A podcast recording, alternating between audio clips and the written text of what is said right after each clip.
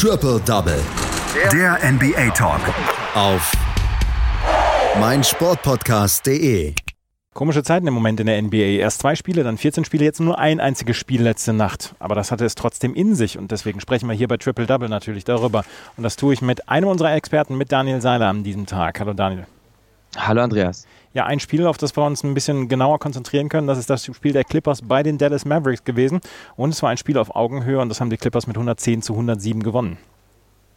Genau, ähm, ein Top-Spiel im Westen kann man sagen, zwei so gut wie sichere Playoff-Kandidaten. Die Clippers, die jetzt so ein bisschen wieder ins Rollen kommen, haben vor diesem, vor diesem Spiel drei Siege in Folge gehabt, haben von Denver den Platz zwei im Westen geklaut und die sind natürlich mit sehr, sehr großer Euphorie in diese Partie gegangen, mussten weiterhin auf Paul George verzichten, der aufgrund äh, einer Verletzung im Oberschenkel seit dem 5. Januar gegen die Knicks nicht mehr gespielt hat. Die Mavs hingegen konnten endlich wieder auf Christoph Porzingis zurückgreifen. Nach seinen Schmerzen im Knie konnte der Center also wieder spielen. Das hat er auch direkt in der Starting Five getan. Maxi Kleber für ihn dann auf der Bank. Der Partie, der Start in die Partie war aber so ein bisschen rostig auf beiden Seiten tatsächlich. Beide Mannschaften sind überhaupt nicht reingekommen und es war die ersten viereinhalb Minuten überhaupt kein schönes Spiel, denn in den ersten viereinhalb Minuten ist genau ein Field Goal gefallen und die Mannschaften haben dafür 20 Würfe gebraucht, bis Dwight Powell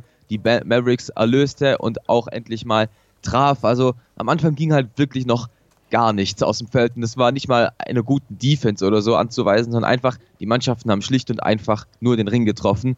Letztendlich konnte Rick Carlisle dann einfach mal eine gute Auszeit setzen, hat seinen Jungs wieder ein bisschen Feuer gemacht, hat ein bisschen gezeigt, wie man die Clippers attackieren muss. Und das haben die Männer dann auch recht gut gemacht. Letztendlich folgte dann doch noch ein attraktives erstes Viertel mit Punkten auf beiden Seiten, mit Chancen auf beiden Seiten. Letztendlich ging es sehr, sehr ausgeglichen mit 24 zu 24 in die erste Viertelpause. Allerdings war das in diesem Moment schon egal, denn kurz vor Ende des ersten Viertels mussten die Mavs eine wirkliche Hiobsbotschaft ertragen. Bei einem Drive von Dwight Powell ging dieser nach seinem ersten Schritt direkt zu Boden. Das erinnerte schon leicht an Kevin Durant in den Finals gegen die Toronto Raptors. Blieb sofort liegen und erhob sich eben die Achillesferse und eigentlich war schon allen klar, das war ein Achillessehnenriss. Womöglich wird momentan noch spekuliert für Dwight Howard, also diese, äh, für Dwight Powell. Die Saison ist eigentlich schon vorbei, vorbei für den Center der Dallas Mavericks und an dieser Stelle natürlich gute Besserung, ein großer Verlust für die Rotation von Rick Carley. Deswegen ging es auch ins zweite Viertel ein bisschen geschwächt für beide Mannschaften. Beide waren noch ein bisschen im Schock. Natürlich ließ jetzt Rick Carley so ein bisschen die zweite Garde spielen. Die machte das aber wirklich sehr gut und konnte sogar die Führung für die Mavericks erarbeiten. Durch einen Dreier von Seth Curry waren die Mavericks auf bis zu sechs Punkte weg, 39 zu 33 hieß es dann, aber letztendlich haben die, haben die Superstars der LA Clippers einfach mal ihre Muskeln spielen lassen und haben auf beiden Seiten einfach gezeigt, warum sie dann doch momentan so gut drauf sind. Gerade ein guter Kawhi Leonard, der die erste Halbzeit mit 14 Punkten beendete, sorgte auch dafür, dass die Mavericks öfter mal den Ball wegschmissen und vorne eben nicht mehr so viel ging. Ein 27 zu 10 Lauf beendete das Viertel von den LA Clippers. 18 Punkte da allein durch Fast Breaks. Letztendlich heißt dann 60 zu 49 für die Clippers zur Halbzeit. Die begann dann Dallas ganz überraschend nicht mit Maxi Kleber für Dwight Powell, sondern mit JJ Barea. Und das hat die Clippers so ein bisschen aus dem Konzept gebracht, denn der kleine Guard der Mavericks konnte die zweite Unit wieder so ein bisschen anführen, konnte die Mavericks auf den 8 zu 0 Lauf führen und somit auch die Kontrolle ein bisschen über das Spiel wieder gewinnen. Aber die Clippers wären nicht die Clippers, wenn sie nicht auch eine gute zweite Garde, hätten. Gerade Montrezl Harrell hat sehr, sehr viel gearbeitet, hatte er ein gutes Mismatch gegen Boban Marjanovic, der viele Minuten gesehen hat nach der Verletzung von Paul. Er ist viel beweglicher als Marjanovic, konnte somit sich um den Serben herum winden und eben viele Offensivrebounds schnappen. Gerade im, insgesamt 20 Offensivrebounds im ganzen Spiel für die Clippers, was natürlich viel zu viele sind. 18 Punkte allein dadurch. Und das dritte Viertel war so ein bisschen das Viertel der Superstars. Sowohl Kawhi Leonard als auch Luka Doncic haben endlich übernommen für ihre Mannschaften. Kawhi Leonard mit 11 Punkten im dritten Viertel und eine Posterdank gegen Luka Doncic, aber der hat eben geantwortet, endlich, wie man es kennt, in Luka-Manier mit Stepback-Dreiern, die man so noch nie gesehen hat.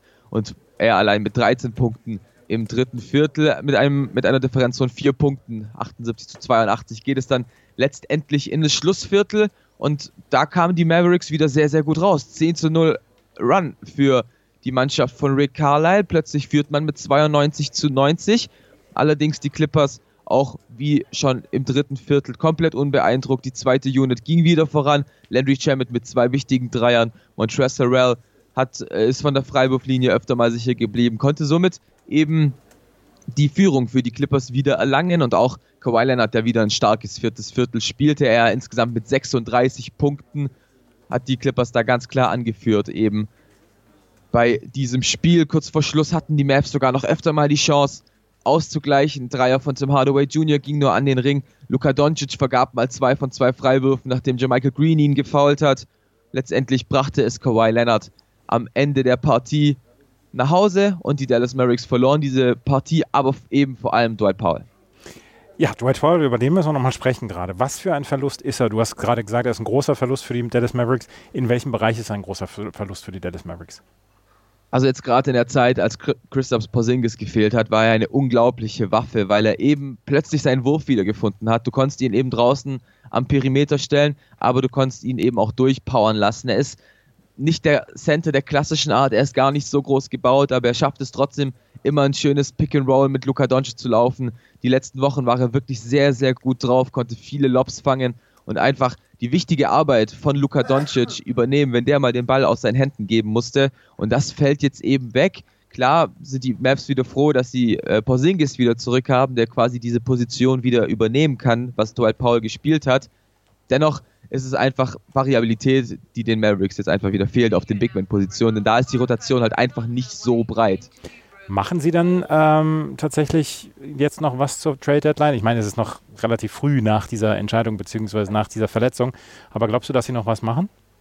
Ich könnte mir vorstellen, dass ein kleiner Deal kommt. Also so Namen wie Andre Drummond, die auch äh, gelesen wurden, kann ich mir nicht vorstellen. Ich glaube nicht, dass die Mavericks einen so großen Deal einströmen, aber vielleicht Spieler wie Courtney Lee, der ja auch einen auslaufenden Deal hat, vielleicht eben traden gegen einen Center, der ein ähnliches Spiel besitzt wie Dwight Powell, kann ich mir auf jeden Fall schon sehr gut vorstellen, einfach um die Breite in der Rotation zu behalten.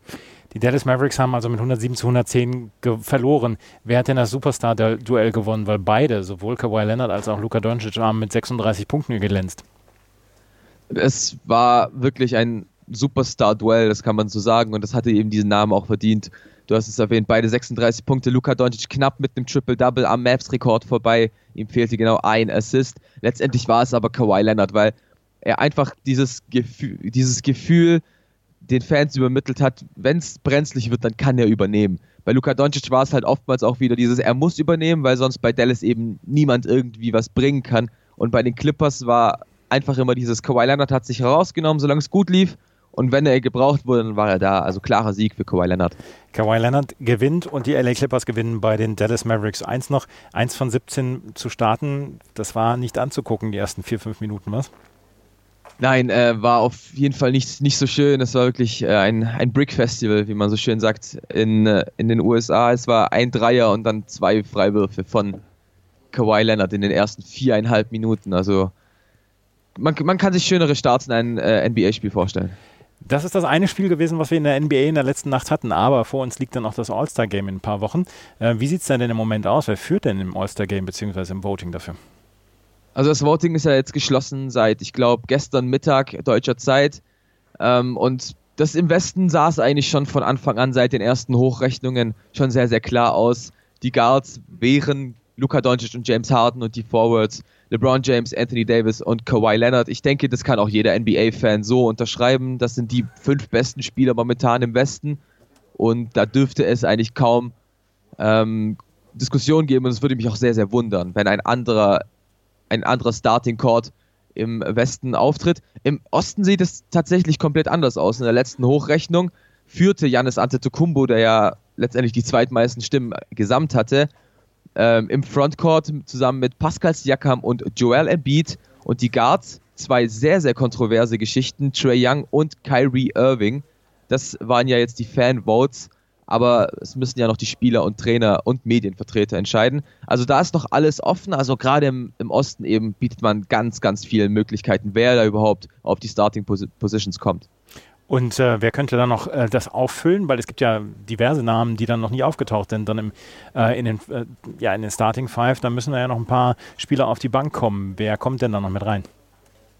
Also im, im Westen sehe ich auf jeden Fall einen Paul George, einen Nikola Jukic, die wieder äh, dieses Jahr in, in den Frontcourt kommen sollten. Also beide ja mit wirklich sehr, sehr starken Leistungen für ihre Teams. Gerade nachdem Nikola Jokic nicht so gut in die Saison gekommen ist, liefert er gerade wieder MVP-Zahlen ab auf Guards. Muss natürlich Damian Lillard nicht nur wegen seinem 61-Punkte-Spiel gestern äh, mit auf die Bank. Ansonsten sehe ich vielleicht noch Namen wie Donovan Mitchell, der zum ersten Mal All-Star werden könnte. Rudy Gobert, beide von den Jazz, die zum ersten Mal All-Star werden könnten. Dann gibt es natürlich auch so Personalien, die einfach sehr diskutiert werden. Brandon Ingram, Carl Anthony Towns, beides eben gute Spieler, die gute Zahlen liefern, aber eben für kein gutes Team spielen. Deswegen ist auch die Personalie Trey Young im Osten so kontrovers, weil er eben gute Punkte auflegt, 30 Punkte im Schnitt für einen Guard, unglaublich für den Zweitjahresprofi, aber eben für Atlanta das zweitschlechteste Team der ganzen Liga. Das ist immer eben so das Problem. Ich sehe da zum Beispiel im Osten eher Kemba Walker als Starter bei den Guards und vielleicht ein Kyle Lowry, der die Toronto Raptors gerade einfach anführt. Ansonsten noch nicht genannt Ben Simmons, ähm, der da auch auf jeden Fall sein Wörtchen mitzureden hat. Jimmy Butler, der die Heat gerade wirklich gut anführt. Also Möglichkeiten wären auf jeden Fall da und ich denke, wir werden zwei Teams sehen, die dann auf jeden Fall ähm, Potenzial haben, sehr große Stars be zu beinhalten. Wir werden das sehen und wir werden dann natürlich auch darüber berichten, wenn das All-Star-Game dann näher rückt. Das war Daniel Seiler mit seiner Zusammenfassung des einzigen Spiels, was wir gestern erlebt haben, hier in der NBA. Die LA Clippers besiegen die Dallas Mavericks mit 110 zu 107. Beide Superstars liefern ab, aber Kawhi Leonard gewinnt dieses Superstar-Duell gegen Luka Doncic. Danke, Daniel. Die komplette Welt des Sports. Wann und wo du willst. Chip and Charge, der Tennis-Podcast mit Andreas Thies und Philipp Jobert. Alle Infos zum aktuellen Tennisgeschehen. Um den Platz. Jeder Sieg gegen, gegen Roger ist sehr speziell. Am Platz. Und sie ist eine, die von der Grundlinie so viel kann, die so eine tolle Übersicht hat, aber die nie die ganz großen Höhen erreichen wird, wenn diese beiden Schläge nicht klappen. Auf dem Platz. Vor die Füße von Sosa, dessen Rückhand landet. Longline im Netz. Einstand. Chip and Charge. Auf meinsportpodcast.de